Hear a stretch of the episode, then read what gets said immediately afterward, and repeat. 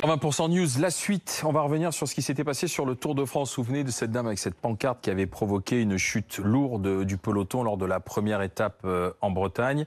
Euh, la spectatrice à la pancarte a été interpellée. Elle a été euh, placée en garde à vue.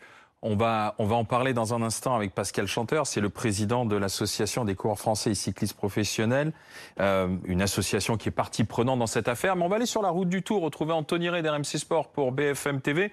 J'imagine que du côté du peloton, on a pas mal commenté cette interpellation, Anthony.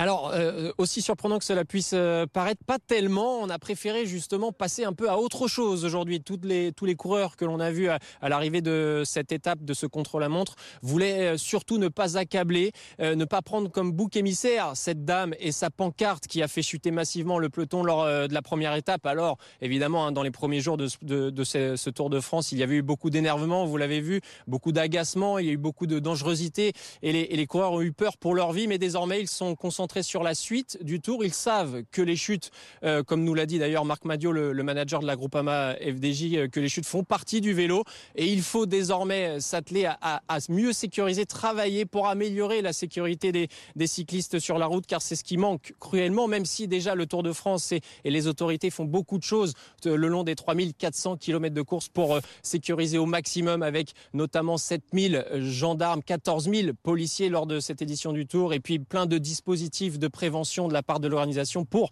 faire en sorte qu'il n'y ait pas ces accidents. Malheureusement, ça arrive et c'est arrivé. Et Marc Madio nous le disait, ça arrivera certainement encore. Euh, les prochaines semaines viendront et il y aura certainement des réunions pour une peut-être possible euh, réforme du règlement du peloton sur les courses internationales. Anthony Reich sur la route du Tour de France pour, euh, pour BFM TV. Pascal Chanteur, ex-coureur professionnel, président de l'Association nationale des coureurs français et cyclistes professionnels associés. Bonsoir, Pascal Chanteur. Votre association est partie prenante dans cette affaire. Hein Bonsoir à vous tous et tous. Oui, bien sûr, euh, l'association qui a déposé plainte, elle aussi, c'est le CPA, c'est l'Organisation internationale des coureurs. J'en suis le délégué sur le Tour de France. Et comme a pu le dire votre journaliste, euh, nous ne pouvons pas nous réjouir de ce qui arrive à cette dame aujourd'hui, d'être en garde à vue. Je ne pense pas que ça soit ce qu'elle cherchait euh, au préalable, euh, mais son acte était d'une idiotie sans nom. Mmh. Et, l'important, c'est à un moment donné de protéger. On doit protéger les coureurs et on doit y faire attention. Voilà. Et qu'est-ce que vous attendez, vous, maintenant, comme réaction de la part du Tour de France? Parce que du monde sur les routes, vous allez en avoir encore. Hein ben, du Tour de France, pas spécialement. Le Tour de France met tout en œuvre pour euh, tenter de, mettre, de sécuriser au maximum euh, la voie publique, euh, terrain de jeu des coureurs. Nous, ce qu'on attend, tout d'abord, dans un premier temps, on parlait de la, de la, spectatrice, c'est que les spectateurs qui sont, sur, qui sont sur le bord des routes fassent très attention aux coureurs parce qu'ils sont là pour, pour évoluer dans une compétition. Et Dieu sait que c'est une très grande compétition. Et puis aussi pour donner du bonheur à tous ces gens.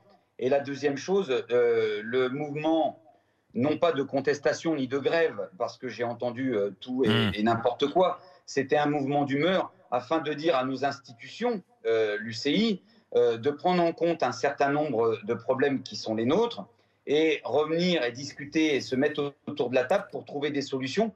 Parce que le terrain de jeu du Tour de France, c'est pas non plus des zones industrielles en retrait des agglomérations.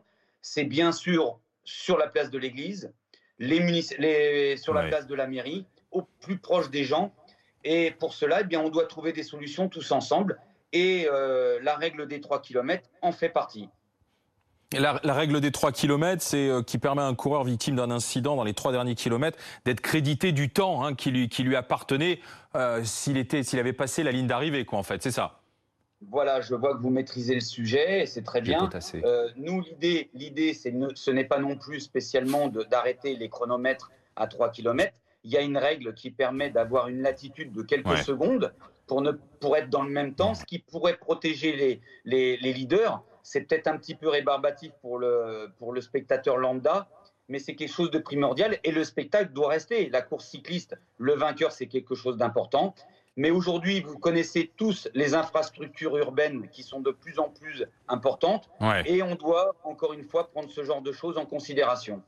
Merci Pascal Chanteur d'avoir fait le point sur cette affaire. Merci euh, après l'interpellation donc de la femme à la pancarte et euh, Tour de France à suivre en espérant qu'il n'y ait plus de, de chutes aussi graves que celles auxquelles on a assisté ces derniers jours.